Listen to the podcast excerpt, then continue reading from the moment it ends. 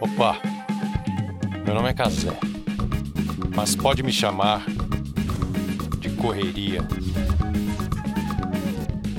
Tá começando mais uma edição do nosso Meu Nome é Correria e hoje nosso entrevistado especial, nosso grande convidado, ele é humorista, é roteirista, ele é ator, diretor, produtor e a gente vai descobrir uma série de outros chapéus dele aqui no nosso programa. O nome dele é Rodrigo Santana, mas você pode chamá-lo também de Correria. Valeu, Rodrigão. Obrigado aí pela apresentação de muitos chapéus, né? Que eu nem sei se tem todos eles, né? É? Quer dizer, eu não sei nem se coloco eles com tanta qualidade, na verdade. Que alguns a gente vai meio que se adaptando, né? A colocar na cabeça meio porque a vida vai te obrigando, eu acho, um pouco. É verdade, entendo. É, na, na evolução da carreira, da, da- sua descoberta de vocação, você vai fazendo uma série de atividades que você não sabe fazer, ou que está fazendo pela primeira vez, né? É, porque quando eu comecei a escrever, por exemplo, eu nunca fiz curso. Eu fui descobrir que tinha uma teoria do roteiro com meu marido, que escreve já, que já tinha estudado isso, eu fui escrevendo. Fui entender. E aí eu tinha uma neurose, na verdade, de, de ter que ter piada, piada, piada. Eu descobri que hoje isso é um- uma métrica do sitcom. Eu nem sabia que era. Entende? Assim, tipo, umas coisas que você fica assim, não, mas a porra não tá engraçada, engraçada. Não, não, tem falta uma piada, uma piada, uma piada. Aí a gente começou a trabalhar num esquema de, sei lá, ter quatro piadas por página, que era uma obrigatoriedade, assim, da, da métrica para onde eu tava escrevendo. Enfim, aí você vai falando, ah, caramba, eu já pensava isso meio que intuitivamente, né? Então, assim, nem era um chapéu que eu pensei que já usava, já usava meio sem querer, sabe? Nesse sentido. Entendi. Dizer, o exemplo que você está dando, na verdade, é de uma atividade, não é uma atividade que você é ruim, né? Você é muito bom de fazer piada. E você tinha, inclusive, sacado uma série de, ah, de estruturas internas de, de, momen- de como preencher as coisas com piada, e depois você descobriu que outras pessoas já tinham percebido isso também e tinham criado um método, vamos dizer. Sim, é, exatamente, exatamente. É, é, mas é engraçado porque, assim, na verdade, a piada, tipo. A, a, a qualidade da piada, ela ainda não tá na minha. não estava na minha cabeça relacionada a uma estrutura de roteiro também, né? Porque eu ficava pensando a piada meio que isoladamente, eu ia encaixando uma coisa na outra, e hoje é o, o método que eu mais acredito. Então, assim. é- é- é esmiuçando assim um pouco do que, do que rolava lá atrás, tipo, era uma neurose que foi virando um método, né? No meu caso. Uhum, uhum. Você Foi foi meio confuso, né, Casé? Eu fui bem louco, né? Ah, mas é que Isso você é um- aqui é você- café, tá, gente? Não é nenhum tipo de bebida alcoólica. É só o copo que lembra de uísque. Mas eu, eu- eu gosto desses começos que a gente não sabe muito bem. Porque, para quem está nos assistindo também, nós também não sabemos muito bem. A, a nossa correria do Meu Nome é Correria também é meio essa, a gente indo descobrindo o, ca- o melhor caminho para ir explorando eh, as nuances de cada um dos personagens que passam por aqui, a gente vai descobrindo junto também nesse momento. Sobretudo, acho que no começo, que é a parte mais difícil de uma entrevista, eu acho que é o começo. Como é que a gente põe a bola para rolar? Mas depois que a bola está rolando, a gente começa a, a ir rebolando em torno da bola para conseguir chegar onde a, gente, onde a gente quer. Você começou, por exemplo, falando já de escrever. Ué, você nunca, né, nunca tinha passado por um curso de escrita, você tinha um- uma, um approach intuitivo com relação às piadas e que você foi depois constatando que a ciência do roteiro também ah, coincidia com a sua forma de fazer, fazer piada. Mas como começou isso? Isso que a gente queria. Você é do Rio de Janeiro, ali, Morro dos Macacos, conta um pouco pra gente. Do início, né? Já foi lá Do uma porra do início, né? meio. Pra gente entender, cara, eh, você sempre foi, um- você sempre se viu como um humorista, você não era um escritor, mas você se via como um piadista, você era a pessoa engraçada da família, do seu grupo. Como é que foi o, o- a- sua infância? O seu, como, Rodrigo Santana chegou ao mundo? Vamos entender. Antes de ser Rodrigo Santana. Né? Ai, desculpa, eu tenho que falar antes de mais nada que eu sou ariano, é por isso que eu vou atropelando as coisas. Eu nunca fa- faço uma coisa muito regrada. Inclusive, o Rodrigo fez aniversário recentemente, no dia 31 de março, né, Rodrigo? É, Parabéns. obrigado. Feliz aniversário atrasado, mas é sempre bom a gente ter essa oportunidade de, de comemorar e de, e de dar essa, eh, esse vento da, Boa sorte. da boa sorte. é. Obrigado. É, então, na verdade, eu nunca imaginei nada, cara, assim, tipo, nem minha carreira, assim, porque eu sempre fui tímido.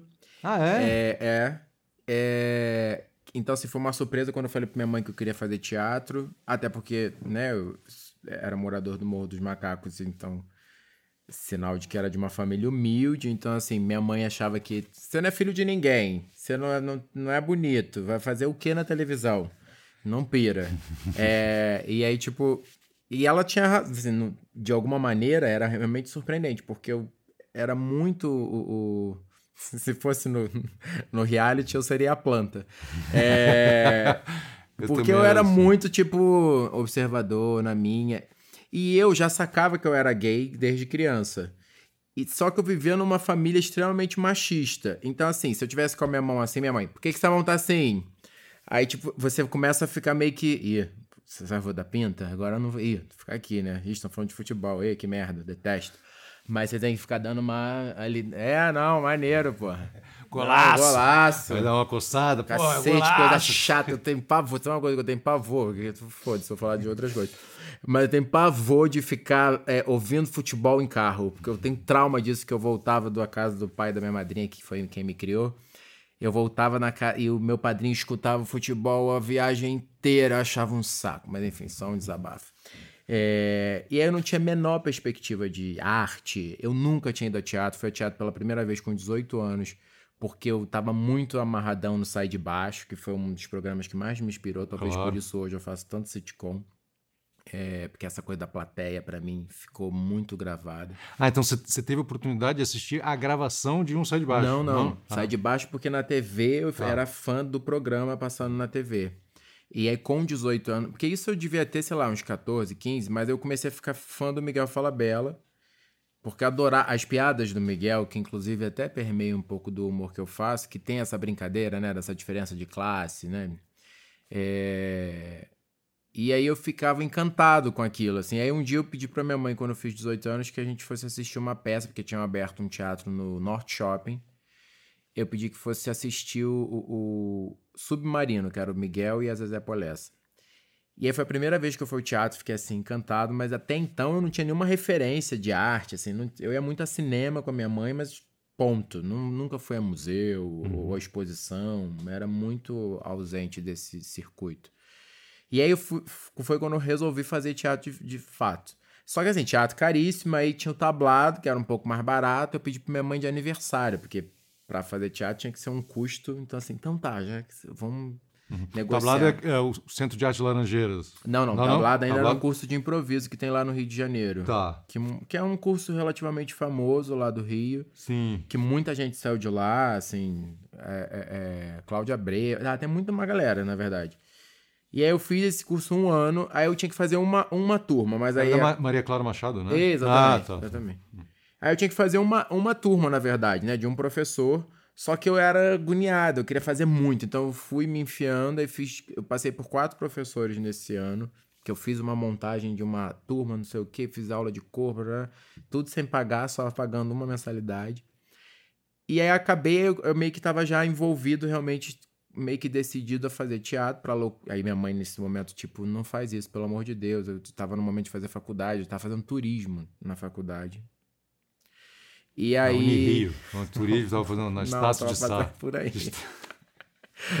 e aí eu. É... A gente tá brincando aqui porque eu sou do Rio também, então eu tenho, tô puxando algumas lembranças uh, do Rio de Janeiro, cariocas ali.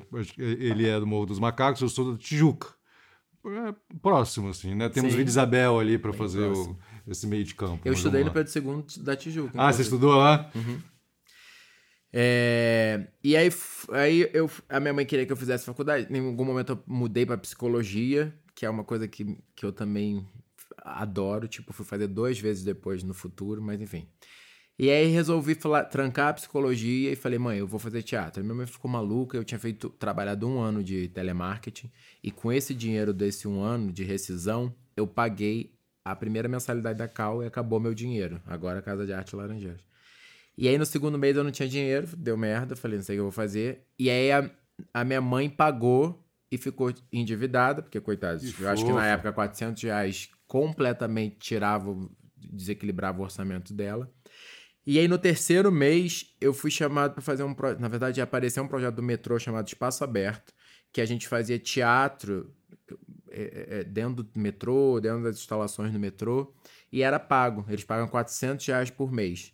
Era pra fazer um mês e eu fiz durante dois anos. Uau. Cada mês eu fazia um. E isso custeou a minha cal. Que legal. Então, na cara. verdade. E aí eu finalizei a cal. E aí, aí fiquei maluco. Falei assim: eu vou pra São Paulo. São, já ouvi dizer que São Paulo bomba. São Paulo tem tudo. Lá tem teatro, lá a coisa acontece. Aí peguei um ônibus meia-noite do Rio. Cheguei aqui 6 horas da manhã, fui pra porta do shopping Guatemi. Fiquei lá esperando abrir. Aí fui nas lojas, distribuí currículo, ninguém nunca me chamou até, o... até Você hoje. foi distribuir currículo de quê? De vendedor. De vendedor? É, porque eu queria ficar na cidade, queria alguma coisa pra poder. Trabalhando em loja. Custear, ah, entendi. Ninguém nunca te ligou. Vamos te Ninguém ligar nunca agora. né? Depois ligou. disso, o cara vai favor, buscar lá gente. aquele. Pô, era o Rodrigo Santana, cara. Uma- vai chamar mas me liga de uma Dolce Gabbana, de uma Prada, que agora a coisa melhorou. É, E aí, eu voltei pro Rio, óbvio. E aí tava, tipo, foi um, assim, um momento bem em crise, assim, cara, que agora que eu faço? Terminei a cal, porque você termina a escola de teatro, você acha que assim, não, aí agora vai né? A gente vai fazer tudo. E não fazia nada, nada, e aí eu resolvi montar um espetáculo chamado no meio da Cal, é, tinha um professor, não sei se você sabe, conhece Cécio Thierry, filho da Porra, Tônia Carreiro. Claro, mano. Maravilhoso, careca, né? É. Ele me deu aula e durante o curso dele, a gente fazia. Durante o curso, o curso dele, a gente escrevia. Então já tinha escrito dois sketches com essa temática de subúrbio. E aí, tipo, todo mundo tinha curtido. Aí a gente tinha feito um festival de sketch. É, tinha ganho, a Thalita Caralta, que fazia comigo, é, fez a sketch e ganhou o prêmio de melhor atriz. Eu só tinha escrito, dirigido essa sketch, ela ganhou a melhor atriz.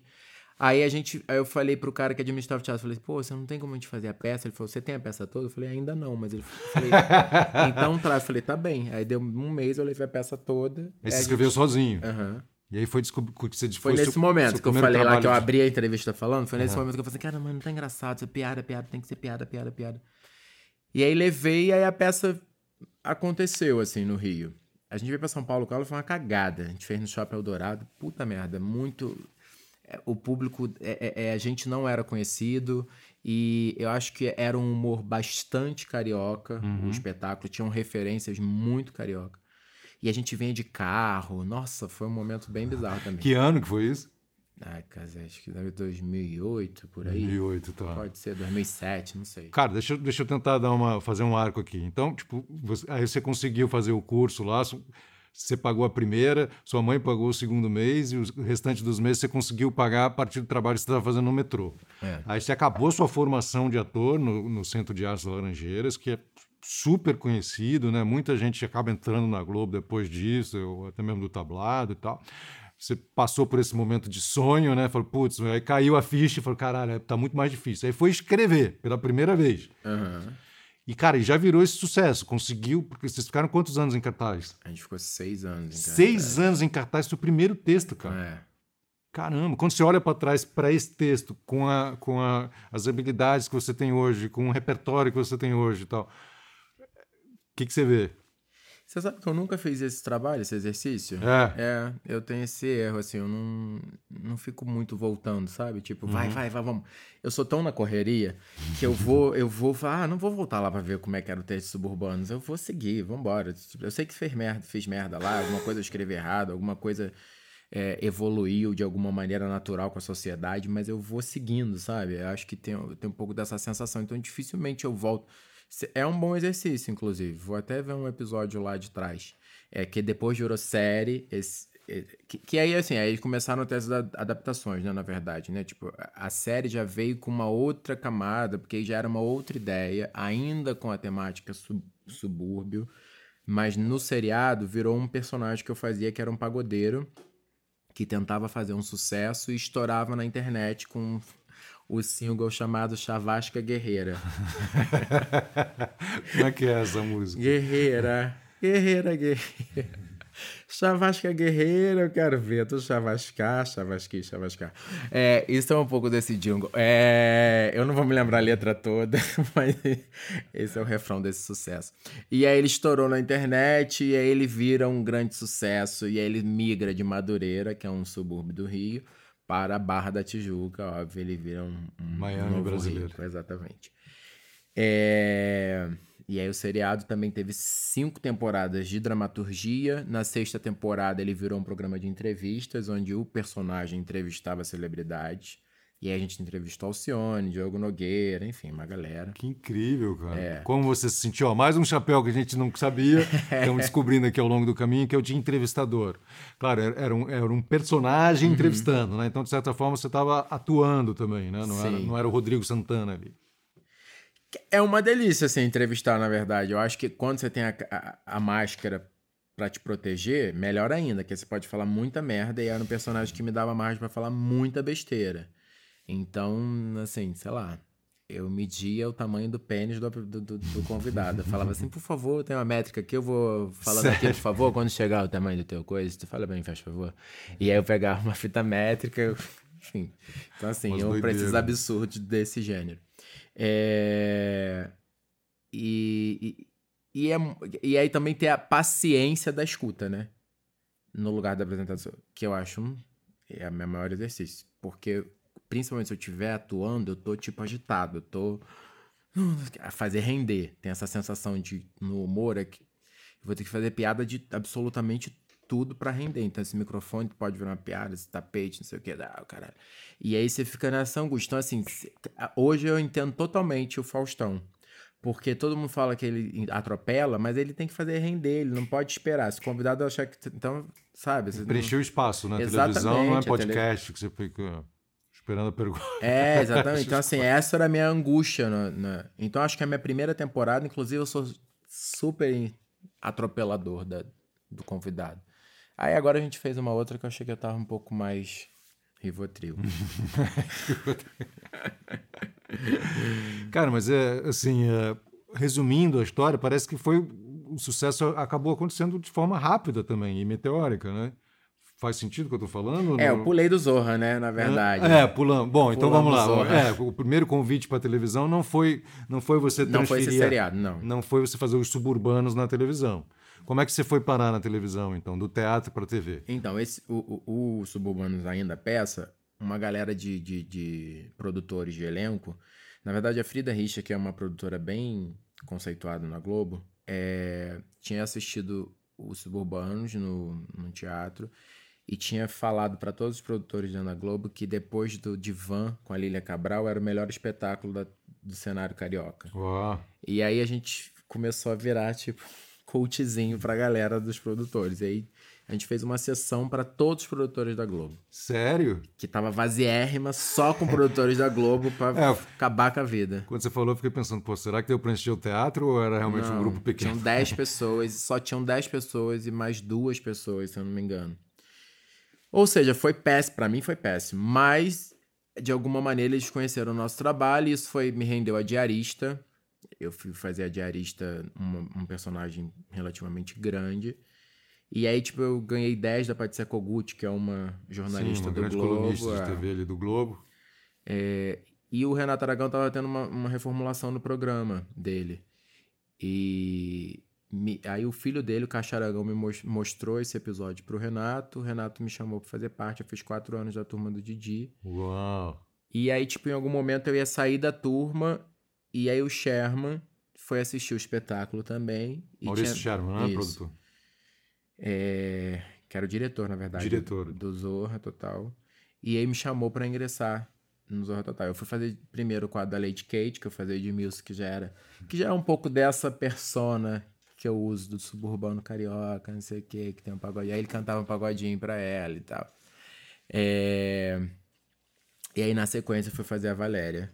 Que aí foi. puf. Aí na Valéria foi tipo. Estourou. Cacete. Mas peraí, é, vamos puxar o freio de mão aqui, dar um galo de pau. O cara, porra, ficou quatro anos fazendo a turma do Didi, meu. Como é que foi essa experiência, cara? E é curioso, assim, porque, tipo, acho que você não tem idade. Eu não, não sei se você chegou a, a- acompanhar o sucesso, aquele grande sucesso dos Trapalhões. Sim, chegou sim, ainda? sim, você é novo, pô. Você fez o quê? 41. 41, 41. né? Então, assim, é, era, é, era um talento que você acompanhava na televisão? Sim, era um-. Não, foi um nervosismo do cacete, É. imagina, com o Renato, né? Acho até que rendi menos do que gostaria de ter rendido ao longo do programa, porque eu acho que pra mim a presença do Renato era muito impactante, sabe? Eu não conseguia administrar muito bem. E e, o- e- e o quanto que você esse, humor físico do Renato, né, era muito potente assim. E é engraçado porque quando você ainda é criança vendo aquele programa, você não tem dimensão muito do que, que é a qualidade desse trabalho, né? Porque para você é uma grande palhaçada ali, tipo uma, uma grande zoeira. putaria, se me permite a expressão. Mas a gente vai vendo que essa putaria, quando ela vai sendo decupada, é um puta trabalho, né? Tipo, então, assim, uma vez eu me lembro disso claramente, uma cena que ele fazia com uma, uma arma que no, na ponta tinha uma escumadeira de cozinha. O que aquela arma virou, assim, ao longo da cena que ele fez, que ele não sei o que, que ele cantou na escumadeira. Né? Eu falei, cara, que, que genial. Então, assim, acho que essa. Por isso, talvez, essa sensação ainda mais forte para mim de, de me aproveitar de todos os elementos que estão ao meu redor quando eu, quando eu tô em cena, sabe? Tipo, uhum. assim, cara, esse microfone tem esse azulzinho aqui, esse azulzinho pode render aqui, eu olhei pra ele aqui, eita porra. E já vai, sabe, assim, eu, o Renato era, ele tem isso, né? Ele vai e observa tudo, ele vê de onde vai ver a piada, ele tá no celular, querido, no meio da entrevista. É, é, é disso, entende? Pegou o câmera aqui. Muito bom, mas o cara tava é. trocando WhatsApp com o diretor, pô, pra ajustar o quadro da câmera. Mas a sensação que eu tinha do Renato era um pouco essa vida, entende? Sim, assim, de você estar tá o tempo inteiro atento a tudo que, que tá rolando ao seu né? redor. Mágico, né? É. Então acho que o que fica de maior aprendizado assim desses quatro anos da turma do Didi para mim foi esse, né? Fora os amigos, enfim, que claro. eu fui, Tadeu Melo. Ah, e, mas incrível, sim, você tá falando, porque tipo, como é sair do teatro, né? Claro, você já tava, já tinha um sucesso no teatro, né? Vamos dizer. Sim, sim. Já, já existia o sucesso dos suburbanos e tudo. Mas, de, cara, não dá para comparar o sucesso do teatro com a exposição que você tem numa TV Globo num programa do Didi. Como é que foi essa transição aí na sua vida de sair daquele talvez daquele espetáculo cult, como você mesmo falou, ali no Rio de Janeiro, todo mundo popular, mas ao mesmo tempo pegando essa galera cult uhum. também, e de repente pá, explode na televisão, né? Assim, tudo para mim era uma é porque assim era muito é, é... era um universo muito distinto da onde eu estava vindo, né, Casé? Assim, para mim era muito surpreendente. Assim, entrar no Teatro Leblon, que para quem não conhece no Rio, é uma zona sul do Rio de Janeiro bastante elitista, é, já era estranho. Eu já me sentia um peixe fora d'água, já me sentia não pertencente daquele lugar. E o espetáculo que eu falava, né, que o que eu fazia, o texto que era dito, era muito a sensação que eu tinha de que tipo estamos aqui fincando território num lugar que não é nosso. É... O público que nos assistia naquele primeiro momento era, era a sensação que eu tinha, tipo, quem é esse suburbano? Era quase que um, um olhar de entendimento dessa classe, sabe? Não é uma uhum. galera que tá aqui assistindo que te conhece, que, que sabe do que tá sendo dito. Ali naquela região era uma coisa tipo, ah, interessante, então eles agem dessa maneira, que curioso. É muito quase que antropológico a sensação sim. que eu tenho. E eu me sentia exatamente assim, eu me sentia como um num zoológico, sabe? Assim, uhum. ah, eu estou sendo estudado, olha que interessante. Às vezes ele ri do que eu faço aqui na minha prática diária. Quando eu fui pro Norte Shopping, eu acho que essa sensação de pertencimento, aí, aí eu tava falando pra minha galera. Eu falei assim, ah, essa galera entende o que eu tô dizendo. Essa galera riu porque eles viveram isso ontem. E aí era, era mais interessante, assim. Eu tô falando isso porque cada passo, assim, chegar na Rede Globo, no Projac, ver artistas, era isso potencializado a uma a, a, a um lugar muito mais é, é, grandioso, sabe? Uhum. Assim, ó, você encontra, né, Glória Pires, você fala, oi, tudo bom? Ih, ela vai me cumprimentar, não vai me cumprimentar? Faz assim, não faz assim. Sabe? Exatamente a sensação que você pode.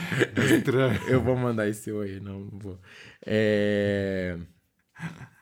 Então, assim, eu acho que fica essa sensação de muito estranhamento mesmo, sabe? Sim. Eu acho que isso foi é a coisa que eu guardo mais forte, assim. E aí, quando eu estourei de Valéria, as pessoas começam. Porque na turma do DJ ainda era um papel pequeno, as pessoas. Algumas pessoas te reconheciam, outras não, até uhum. na, própria, na rua mesmo. E você ficava também ofuscado ali pela estrela do Renato. Uhum, tudo, né? exatamente. Né? Quando eu fui pro Zorra, no Edmilson eu senti um pouco, mas aí na Valéria, aí veio tipo. Aí eu me tornei eu, assim, pro mercado, né? E aí a Glória Pires fala contigo mesmo. aí ela deu bom dia. Aí você fala: Oi, Glória. Eu me lembro que eu fui fazer o Melhores do Ano do Faustão. E a gente, primeiro ano, a gente concorreu com a Andréa Beltrão e a Fernanda Torres. E o Márcio Smelling e o Leandro Hassum. E aí a, a Pô, Fernanda. pesados, É. né? Que a gente foi. O primeiro ano foi um ano de duplas. E fui eu e Thalita. E eu me lembro que a, a, Fern, a, a André falou: Eu quero fazer uma foto contigo. Posso? Eu falei: Ah, para, né? Eu falei, Você pode, porra, vem fazer essa foto logo. Que era o que eu queria te pedir, não tive coragem. Então, assim, é, é essa sensação. Aí você começa a falar assim: Ah. Mas é engraçado porque, assim, eu nunca me senti pertencente até hoje. Assim, pra mim não é maneiro ir pra estreia, não é maneiro ir pra. Sabe assim, eu queria. Era muito. Tava falando isso com um amigo que assim. Eu sempre queria ser indicado a melhores do ano, porque é óbvio que sinal de que seu trabalho estava sendo reconhecido. Mas quando eu era indicado, eu falava assim: ah, cacete, tem aquela festa. Ai, o Tony Ramos vai passar do meu lado. Eu vou dar oi, eu não vou. O Tony vai me falar comigo, não vai. Sabe, porque, não pelo Tony, nem pela Glória, eu falei aqui, parece que eles são de paz pelo contrário, são dois queridos, mas eu tô falando só pela, por esse movimento de que você não sabe se a pessoa vai te reconhecer, se ela conhece seu trabalho, se ela não conhece. Tá ali, é muita gente importante, cacete. Porque nesse momento, trabalho isso na minha terapia, volta muito fortemente o menino da favela, sabe? O menino da favela, gayzinho, que tá lá quietinho, que é da pinta, então é, é, é muito forte ainda isso dentro de mim. Então, assim, parece que ainda não ocupa e tá tranquilo pra mim esse lugar ainda de que hoje eu transitei, eu migrei. Eu Sim. migrei mesmo, que eu tô em São Paulo, viu, gente? Você não sabe. Mas, não sei, fui pra aí Sim. porque eu tava fazendo Não, um pouco de terapia que há duas semanas eu não faço. Boa. Nossa, importante. Mas eu, eu entendo, sim, o que você está falando. eu consigo relacionar, assim, com algumas coisas que eu vi, algumas experiências que eu tive também. E... Então, aí a gente... Mas você falou, assim, de, de- dessa sua percepção de não pertencimento, né? Ou, ou dessa transição, ó, esse espaço aqui é um espaço diferente, é um espaço que de repente você se via de fora, que você também não tem nada a ver. Eu também estou fazendo terapia. Não, o que eu queria falar é. A gente falou da, do- da sua chegada ali, né? Quando eu te perguntei se você chegou, pô, cara, cheguei no Projac, a Glória Pires, o Tony Ramos, mas e, e- e a rua? Como, como foi a transformação? A- a- o humor dos macacos passou a te ver de maneira diferente? A sua família que tinha preocupação, porra, cara, a gente vem de um lugar super humilde, sabe? Se você não for estudar, você vai ser artista, como é que você vai se manter? É, Então, assim, como, como foi essa transformação do menino que era tímido, gayzinho ali do cantinho e tal, que né, saindo do- e de repente virando essa potência que as pessoas começam a identificar. Pô, esse cara é muito talentoso, esse cara é daqui da nossa área, tá lá no Projac, tá com o Renato Aragão, tá fazendo foto com André Beltrão. Como é que é essa transformação também? Sair desse menino e virar essa, essa outra flor, vamos dizer. É, não, porque é isso, assim, eu acho que essa sensação de dar certo é uma sensação que, que a gente carrega, né? Eu acabei de estrear a sogra que te pariu, e é essa sensação, é essa angústia, esse, é, eu me sinto voltando no primeiro quadro que eu fiz no Zorra Total. Porque é a mesma sensação de, e aí? Vai dar certo? É, então isso é muito. É, é, que eu tô falando isso? Na verdade, porque você me perguntou em relação à história da família, né? De como- Isso, da família, como é que é a porque a percepção família que as pessoas- começa a, a ficar amarradona, né? Mas, em contrapartida, minha mãe é um tipo de mãe que fala: Ó, tem muita gente que no Zorra Total fez um personagem só, foi um sucesso e agora. não- Minha mãe sempre foi a de tocar real, sabe? Sim. Então, e- aí eu já tenho isso naturalmente. Então, assim, ficavam duas forças que se somavam pra, tipo, ficar com foco muito no qual é o próximo. O que, que eu tenho que fazer de próximo de trabalho agora pra eu- pra que a coisa continue trilhando um caminho é, confortável, né? Porque dentro da nossa carreira é algo muito delicado, é muito rápido. A gente é meio é, jogador de futebol no sentido de que se a gente tá com trabalho, a gente pode estar com uma grana bem legal. Se a gente não tiver com trabalho, a gente pode estar bem na merda, tá? É, então, assim, e aí a gente tem que ficar administrando pra gente, né, tipo, conseguir manter um padrão de que você conquista. Então, acho que essa preocupação acabava é, se sobrepondo ao, à minha alegria de estar bombando. Então, assim, é óbvio que na rua, tipo, autógrafo, não sei o quê, não, dependendo do lugar, eu- assim que estourou a Valéria, tipo, eu fazia a peça no Norte Shopping e eu andava naturalmente. Quando estourou a Valéria, tipo, eu sabia que do estacionamento até chegar ao teatro ia ser um, um tumultinho, assim, ia ser uma, uma parada. né, né. O que nunca foi um problema para mim. Acho que o problema, na verdade, no meu caso, é a frustração que eu causo nas pessoas, porque eu sou muito, muito flat. E a Valéria, os meus personagens todos são. Ah, não sei o quê, vai, vem cá, um abraço. Tudo muito gritado, fala alto, esporrento. E aí, quando as pessoas se deparam comigo, várias vezes, algumas é, externalizam e outras não, mas eu vejo na cara a frustração do tipo, ah, ele é assim, tão miudinho, né, que ele fala. é tão murchinho. Ah, você é mais animado na TV, né? Falei, não, eu tô ótimo. Eu só não tô gritando, cacete. Enfim, mas é, é e eu já falei assim, tem outras entrevistas assim, tipo, pedindo desculpa, gente. É só meu jeito. Juro que eu não tô sendo nada, nem antipático. Eu não fico mal. Não é um mau humor para mim fazer foto. Eu, não... eu, tenho zero essa questão. Zero. Mas é, é, horrível isso, né? Quando a pessoa chega e, você percebe que a pessoa teve uma. uma... decepção, sei lá, tipo, ou, ou, ou não casou uma, né, uma, uma expectativa que ela uhum. tinha com relação a você, ela fica com aquela cara meio de. Ela acha que você vai gritar, que você vai espernear, é, que é. vai não sei o quê, fazer uma piada ali com ela. Né? É muito louco isso. Eu né? peguei uma Uber um dia desse, saindo da gravação do Tô de Graça, que é um outro programa que eu fui fazer, que é uma favela, que eu acho incrível. É... Esse programa Tô de Graça você também escreveu? De... Tá, sim, sim. Tá. Foi depois de Suburbanos. Foi, na verdade, a gente já tava fazendo Suburbanos, aí eles viram que tinha rolado, aí eles eu tinha um outro projeto que era o Tô de Graça, que é dentro de uma comunidade mesmo. É, eu falo que é uma camada é, é, inferior no sentido social, sabe? Tipo, uhum. Tipo, porque o, o, diretor artístico do canal me perguntou, mas suburbanos, agora você vai fazer uma mulher numa comunidade, não é uma linguagem muito parecida? Eu falei assim, é pa parecida sim, mas eu acho que quem morou na comunidade, quem morou no subúrbio, sabe que existe aí um, um degrauzinho que, que diferencia e de fato a gente conseguiu trazer uma outra história que uhum. eu acho uhum. que é um sucesso no, no Multishow. Mas por que, que eu falei isso? A gente estava falando do de Graça. Do Uber. Ah, é, do Uber. do Uber. Aí eu tava saindo da gravação, obrigado.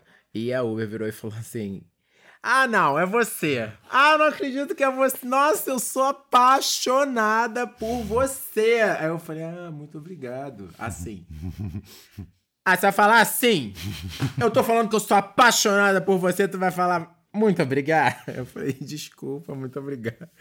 Sabe assim, é muito. Isso, na verdade, é um exemplo um pouco ma maior dessa sensação que eu causo nas pessoas uhum. muitas vezes, eu acho. E como. E você já teve a, a outra experiência que você falou, bom, os suburbanos, no shopping do Leblon, as pessoas te medindo, indo lá, vamos ver o que, que esse cara aí tem para falar, experiência antropológica e tal, te medindo de cima a baixo. E aí, depois do sucesso na TV, esse público do Leblon também vem conversar contigo. Também vem falar, pô, Rodrigo, que incrível. Também vem pedir uma foto. Ou não, tô viajando. E queria entender como é que é agora. Como é que existe essa medição? O que, que muda com o sucesso, com o carimbo, né? Legitimado pela televisão, né? Que é uma coisa. Não, acho que sim. Existe, existe uma já fui lá na academia do Leblon, de uma mulher bem, bem tipo Leblon. que interessante, eu gosto muito de você, viu? Que trabalho. É... eu já recebi esse tipo de elogio também e é muito legal, na verdade, assim. Até porque eu quero, eu quero é, é, exercer com o meu trabalho exatamente o contrário do que eu me senti ao longo da minha trajetória, né? É, eu não quero é, segmentar o subúrbio, o Leblon, ou a Faria Lima, ou...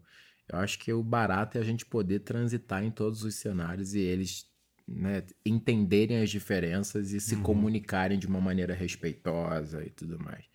Então, eu acho que é legal receber esse, esse elogio também de uma mulher que aparentemente não não experiencia o cotidiano que eu, que eu vivi. Uhum. Vamos trocar, eu quero também saber um pouco do seu, né? Sim. É que eu acho que às vezes eu tenho a sensação de que o universo elitista ele tende a se proteger mais. Eu acho que naturalmente as pessoas é, é, é, do subúrbio, periferias, elas são mais calorosas. Eu vejo sempre elas mais coloridas, não só nas vestimentas, como na de cor, sabe? Solares. Então acho que as pessoas são mais Não, vai lá em casa, não sei o quê. A outra pessoa, não, você pode ir lá em casa se você quiser em algum momento. Você quase não quer ir, né? Que você fala, ai, não deixa, Você não tá se não sentindo quero não. à vontade, né, querido? É verdade. Enfim, mas Então eu você acho... lida bem com, com, com, com, esse, Sim, com esse sim, acesso, sim, com a sede das pessoas, com a fama e tudo. Nas redes sociais, por exemplo, você usa as redes sociais com frequência, você gosta dessa interação, você não gosta, já foi atacado por haters. Eu demorei a usar as redes sociais, viu? Assim, eu fazia um programa de rádio quando a Valéria estourou. É... Tem programa de rádio, mas, cara, só tem chape... é uma chapelaria o programa de hoje. É verdade. É. O E que, que você fazia no rádio? eu fazia a Valéria no rádio. Ah, tá. E, que- e, e o apresentador do, do- do programa falava: você tem que usar suas redes sociais. E tava surgindo o Instagram na época. Eu falei: não vou fazer isso, não, não vou. mais uma coisa. E acho que perdi um tempo, sabe? Assim, hoje eu uso mais, mas é, é, pratico todos os dias, assim, é uma, é uma rotina minha que eu me, me obrigo a fazer, mas acho que perdi um tempo, assim. Acho que fiquei defasado, assim, por um... Mas você gosta? É uma coisa que você, você gosta dessa relação? Você, você gosta de criar Gosto, conteúdo? gosto. É, é porque, assim, na verdade, é porque é um compromisso. Como a gente faz muita coisa, cara, é- é- tem, uma, tem uma hora que você fala assim, cara, é mais um movimento, né? Tipo, é, é você ter que se dedicar a um vídeo. Porque o que, que acontece? Acaba que eu faço vídeos espontâneos de uma situação. Se a gente tá aqui, eu falo uma merda qualquer e aí já posto, entende? E aí, agora, se eu for para um lugar fazer efetivamente só o vídeo da, da internet, é, acaba que eu não consigo me dedicar a tudo. Então, assim, eu acabei escolhendo me dedicar ao que eu venho fazendo, né? Mas eu sempre procuro estar alimentando as redes sociais também. Uhum. É, acho que todo mundo tem hater, acho que já tiveram alguns comentários negativos, principalmente quando eu fiz Big Brother. É, é, um, é, um, é um canhão de visibilidade.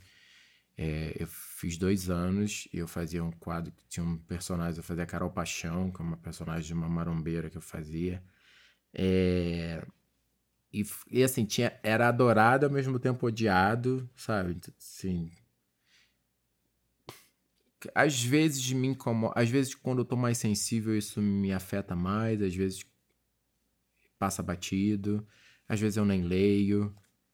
Então é relativo quanto isso me interfere, assim, quanto isso passa por mim. Uhum. E você é uma pessoa que, que fala um pouco da sua intimidade, da, da sua privacidade. Você abriu aqui a entrevista falando um pouco da sua relação com o seu marido. Uhum.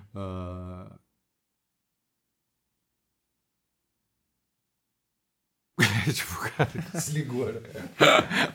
Não, mas eu queria saber Tô sem isso. energia hoje, quer dizer, só um café. como é que foi. É, Você, vo- o Rodrigo Santana é, é a pessoa que fala também do- do- da sua vida privada ou é a pessoa que pre- prefere, ou é aquele Rodrigo Santana lá do começo, que tá um pouco mais tímido, que prefere guardar Não, sua, não. Eu, eu acho que assim, de uns tempos pra cá, eu, ach... eu comecei a achar que nesse sentido, na minha intimidade, pelo menos na minha questão é, matrimonial, era uma.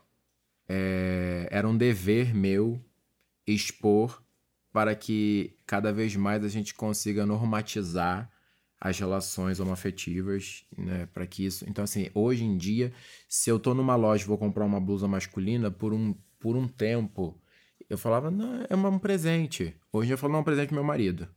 Eu faço questão de deixar claro para para que, pra que comece a ser uma rotina, sabe? Assim, no Uber eu evitava falar se tivesse que em alguma é, não, vou pegar ali uma pessoa. Não, vou pegar meu marido que tá ali parado, aquele ali, ó.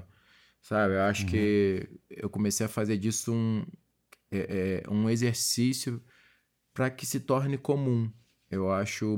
Porque a gente já, não- já não é, é, aos olhos da sociedade, um- essa normatização, ela parece que ela não consegue se dar, né? Então, assim, se eu estiver na academia e for, estiver malhando com ele, me despedir, der um beijo, eu sinto que já rola um.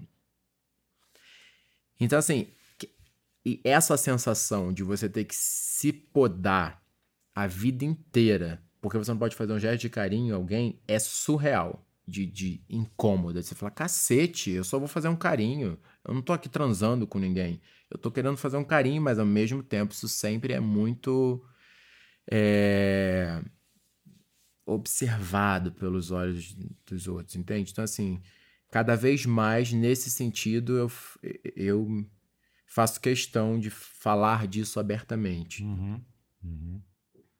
E, e, como é que você percebe a reação das pessoas? Tem sido positiva? Você acha que você tem conseguido avançar nesse território? Então, eu tenho a, a, o privilégio de ser ator, né? Uhum. De, de ser ator, de ser uma pessoa pública. Então, acho que, e, graças a Deus, acho que as pessoas de alguma maneira têm um carinho por mim. E eu acho que isso dá uma ajudada. Fico imaginando como tá hoje na comunidade de onde eu vim. Sabe? Se as pessoas já são mais respeitosas ou estão vivendo as mesmas piadinhas que eu vivi uhum. ainda hoje. Entende? Então, assim, e o que me entristece é que eu tenho quase que a certeza que ainda estão vivendo as mesmas piadinhas que eu vivi. Uhum. Então, acho que eu, enquanto pessoa pública, tenho o dever de, nesse sentido, te falar: não, é meu marido, vem aqui, amor, sabe? Se ele tivesse Uhum. aqui. É, para que as pessoas vejam que, Normalizar. que assim como a Glória, a Glória virou nossa pauta, né?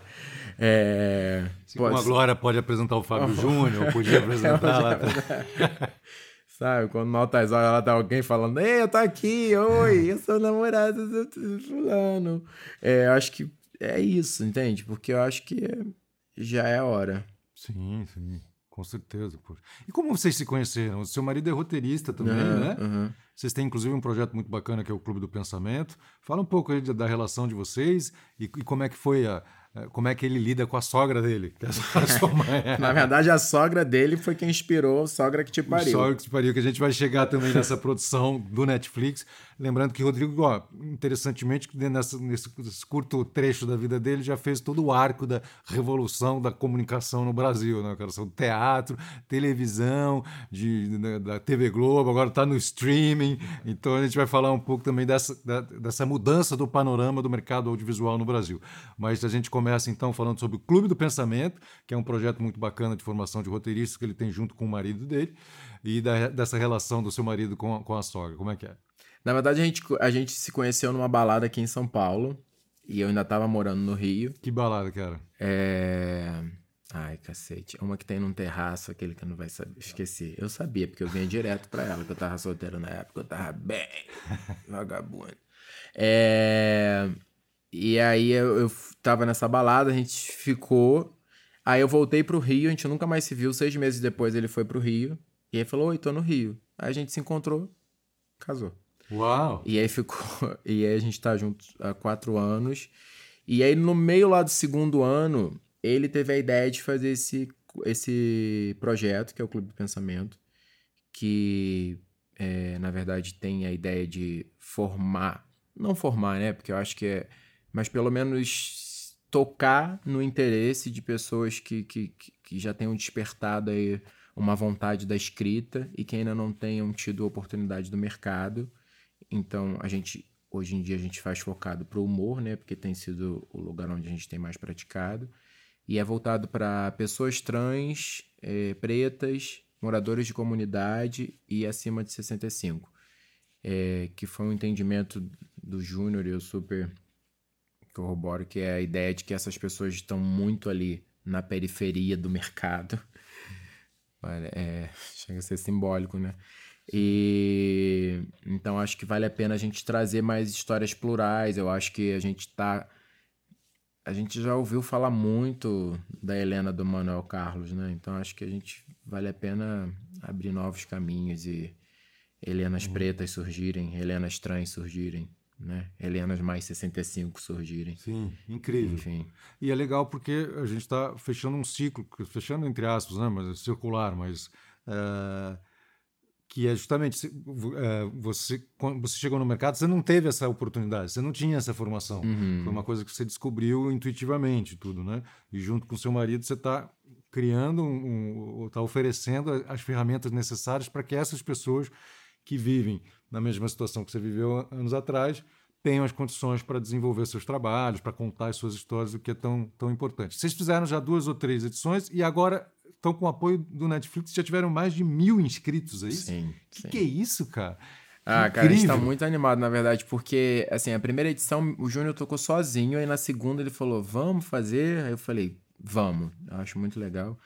Aí a terceira a gente já foi um pouco mais organizado. E agora com a Netflix a gente percebe essa potência, porque, assim, de certa forma, né, ela tá ali, de olho, já é uma detentora de uma, de uma fatia do mercado hoje em dia, né, Netflix. Então, assim, se ela consegue também, de alguma maneira, fazer essa absorção dessas figuras que aparecem, porque a gente já trabalhou com uma da edição anterior, o nosso assistente sala de roteiro veio do Clube do Pensamento. Que é, ótimo. Então, assim, a gente já usou pessoas do clube que saíram do clube para ingressar nas nossas salas de roteiro do mercado. Então, para você já poder absorver essas. Porque não adianta, né? Também a pessoa só fazer aquela quantidade de aulas se ela não tem uma mínima oportunidade. Então, assim, a gente sempre prioriza e, e dá um, um, um, foco nas pessoas que se sobressaíram ao longo do curso, né? Que se percebe que tem uma dedicação, Sim. enfim. É, e um dos grandes, um dos grandes uh, desafios que um, que um, eu acho que um artista como você tem ao longo da, da sua trajetória também, é como você escala seu trabalho, né? Como você consegue uh, fazer diferentes projetos simultaneamente, evidentemente, mantendo a mesma qualidade, mantendo a mesma linha. E, a, e uma sala de roteiro bem montada faz toda a diferença, né? Nossa, né? Mãe. Porque você consegue realmente replicar parte do seu humor, parte do seu trabalho e tudo, né? Então é, puxa, é fantástico mesmo. Parabéns, cara. Muito bacana. Obrigado. Quer mandar um abraço pro Júnior? Quer mandar um beijo Quero pro seu marido um aqui, pô? Aqui. Marido. Aí, e agradecer pela ideia do projeto que veio da cabeça dele, na verdade. E dizer que um, um complemento até que é, é interessante, que assim, como a gente tem dificuldade de encontrar hoje em dia roteiristas com esse com essa sutileza da periferia. Hum com esse linguajar natural, porque ou fica forçado, assim, sensação. Toda vez que alguém me chamava pra fazer um filme de subúrbio, falava assim: não, a gente já ia botar uma laje. Eu falei que, gente, subúrbio é muito mais do que uma laje, tá? Parece que é, eu só pego aquele clichê do subúrbio. Então, assim, quando você pega alguém que experiencia essa existência, você fala: ah, tá, ele sabe o que eu tô falando. Então é muito mais interessante, assim. Sim, com certeza, né? Não é uma pessoa que está pegando um maneirismo e Sim. replicando. A pessoa viveu aquilo mesmo, né? Isso era uma outra coisa que, eu, você acabou cobrindo aí, mas que a gente ia te perguntar também sobre essa dificuldade no mercado de achar pessoas formadas com essa experiência, com essa vivência, né? Mas que vocês já estão resolvendo dessa forma, muito legal. E, pô, mais de mil pessoas inscritas, mas vocês têm condições, assim, existe uma seleção, sobre, ou, ou, todas essas mil pessoas podem participar do curso? Como é que funciona? Não, não, a ideia é que a gente faça uma triagem, né? Hum. É e aí nessa triagem a gente também participa para escolher as pessoas. E no final do curso, a ideia é que a gente disponibilize esse material no site do Clube do Pensamento. Hum, tá. Então, então a pessoa vai poder ter essa. Eh, visualizar como é que foram as aulas, enfim, né?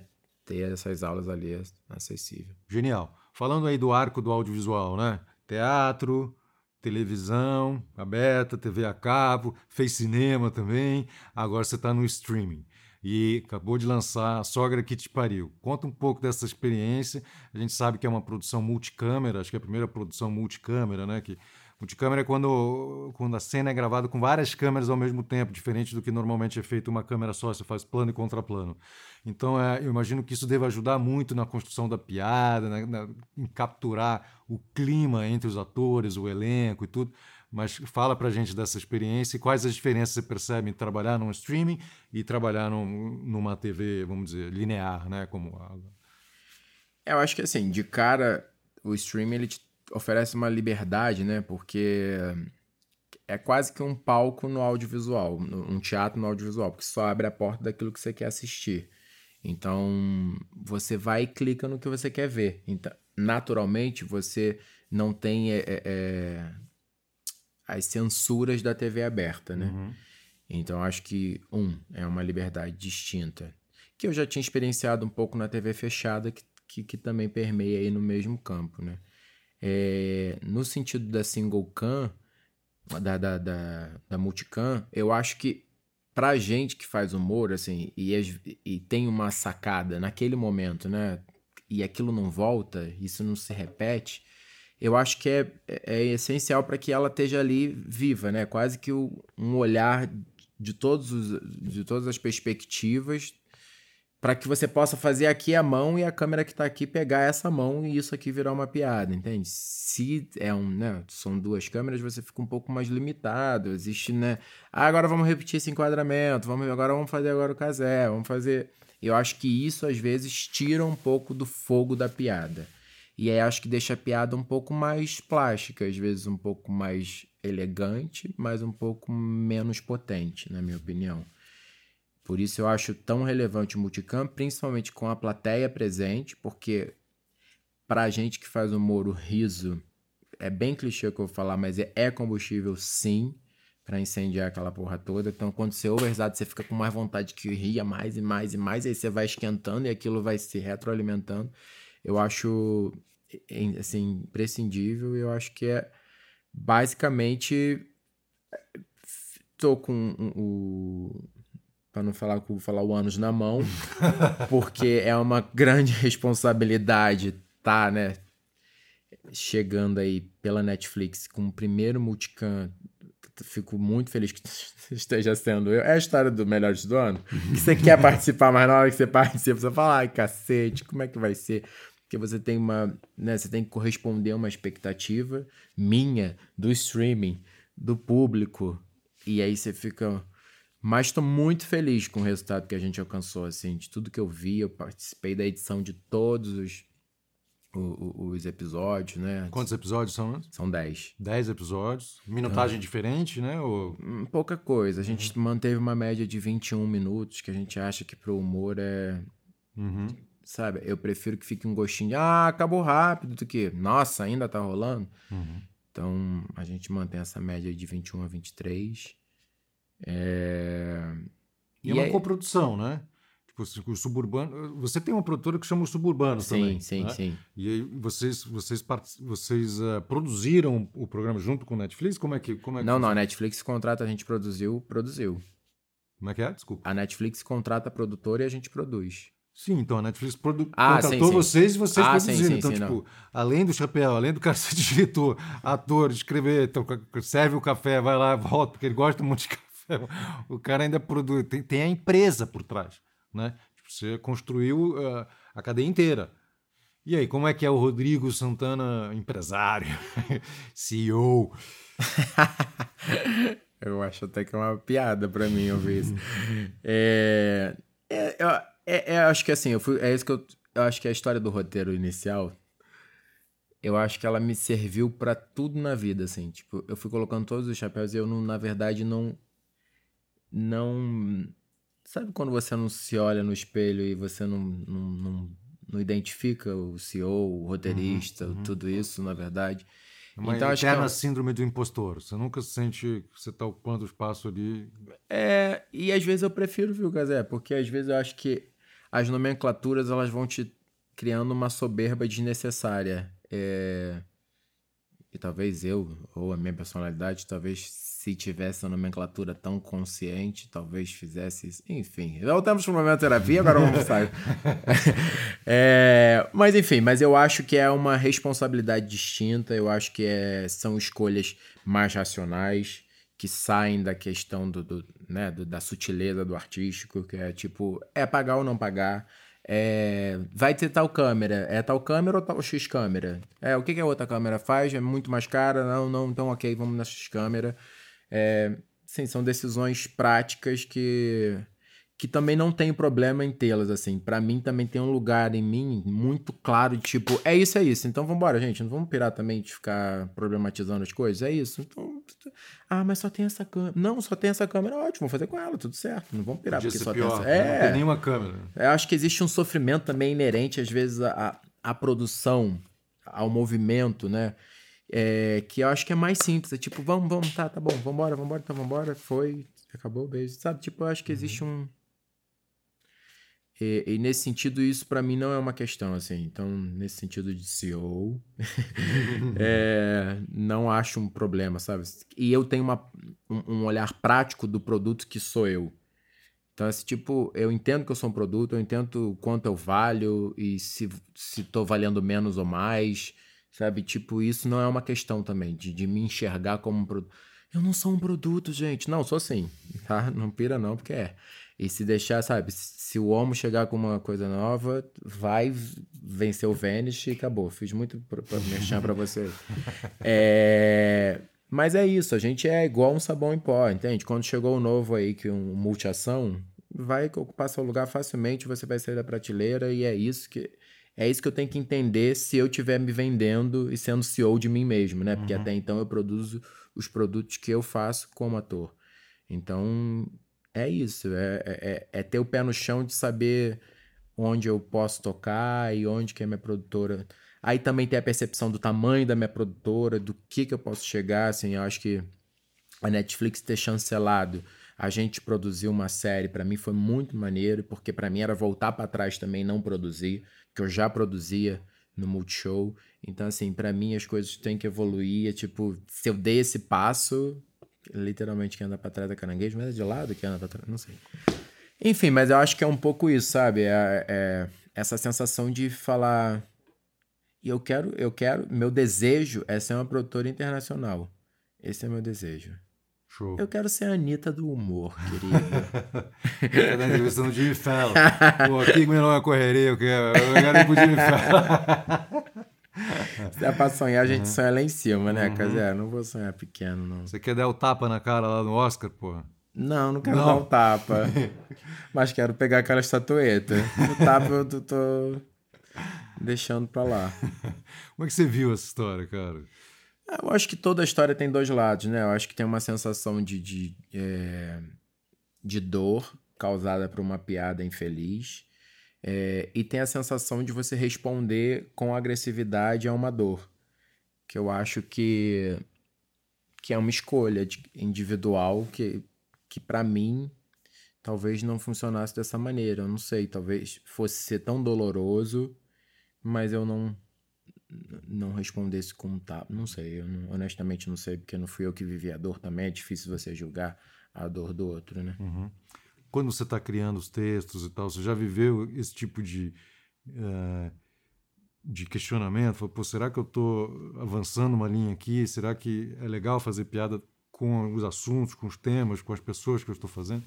Cada vez mais, na verdade, né? Acho que a gente vai evoluindo com a sociedade, até que você falou do, do, texto, do, sem dúvida tem coisas hoje nos suburbanos da peça que eu já nem faria mais. Tem coisas na primeira temporada, tem coisas na temporada passada do Tô de Graça que eu olho e falo, eita, não posso mais fazer isso, porque acho que você vai percebendo quanto é, o quanto a piada que, que interfere o outro, ela é nociva, né? E não só engraçada. Porque ela pode ser engraçada para uma galera que não, não pertence àquele grupo que, que sente essa dor, em contrapartida. E aí, se tem um grupo que se dói com aquilo, talvez vale a pena a gente refletir. Então, cada vez mais na sala de roteiro já é o primeiro lugar que a gente dá uma refletida. Aí, quando está em cena, né, como eu estou fazendo ali o texto que a gente trabalhou, ainda tem uma outra coisa que a gente já falou, eu acho que isso aqui pode pegar mal, e aí a gente vai tentando uhum. se podar. Uhum. Dentro dessa sua estratégia de mirar ali um, um sucesso internacional, de você ter, conseguir traçar uma, uma, trajetória nesse sentido, vocês pensam também em produzir outros talentos em, além de Rodrigo Santana? Sim, sim. Gente, se quisesse produzir, tá? Pô, vai mandar Você, um colega meu do humor ou também do drama, Ju, que acabou de Juliana Paz. Fazendo pantanal, imagina. Não, tem vontade sim, na verdade. Eu acho que é a única maneira também de, de, de perceber que tal, no momento que o, o mercado é, me trocar para um outro sabão em pó, não faz agora não, gente, que eu tenho um negócio para conquistar ainda, um negócio assim. Mas é, é, ter já uma expertise de outros, outros talentos, né? Eu acho que é um desejo da minha parte, sim, de... Uhum e o que, que mudou no Rodrigo Santana lá do começo, que, que deixava, uh, deixava a mão despencar levemente, tomava um tapa da mãe, pô, põe essa mão dura de novo, para o Rodrigo Santana de agora, que também foi apoiar para chegar aqui, teve o apoio da mãe também, né? Teve uhum. o tapa na mão, mas teve trouxe você para o chão, também te incentivou. Eu acho que uma capacidade de, de espera um pouco diferenciada de 20 anos atrás, que ainda que eu seja muito angustiado, angustiado e ansioso, na verdade eu comecei a ponderar é, e, e, e, é aprender é, de alguma maneira internamente exercitar um lugar de espera.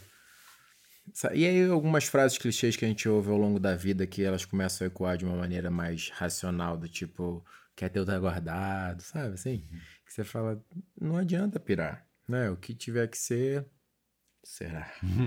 e é assim mesmo, na verdade, né? A gente fica tentando, hoje com os nossos vários livros de autoajuda e essa e essa decupagem, né, da nossa, do nosso entendimento, do vivo agora e o cacete, a gente entende que no final das contas é assim mesmo, né? O que tiver que ser acontece, independente das nossas loucuras, das nossas frustrações, das nossas inquietudes, vai ser. Então, pega o que foi e segue. Eu acho que é, eu comecei a tentar praticar isso de uma maneira um pouco mais potente. Comecei, tá?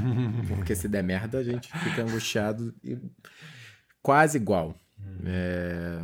Então acho que de diferente mesmo, Casé, de lá pra cá é o meu nariz. Que eu fiz, eu operei e tá diferente.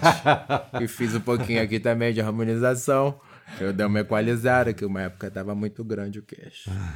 Mas você ficou feliz está feliz no momento. Fiquei, agora é no momento eu tô, viu, Casé? Ah, que bom, Mas que legal. amanhã eu procuro o médico de novo. Faz... é, satisfação é um círculo também. É né? aquela coisa da satisfação é. diária do ser humano. É. Fica quieto com essa porra dessa cara, eu não fico, eu não fico. Então você está seguindo também a Anitta, Anitta nesse, nesse sentido também.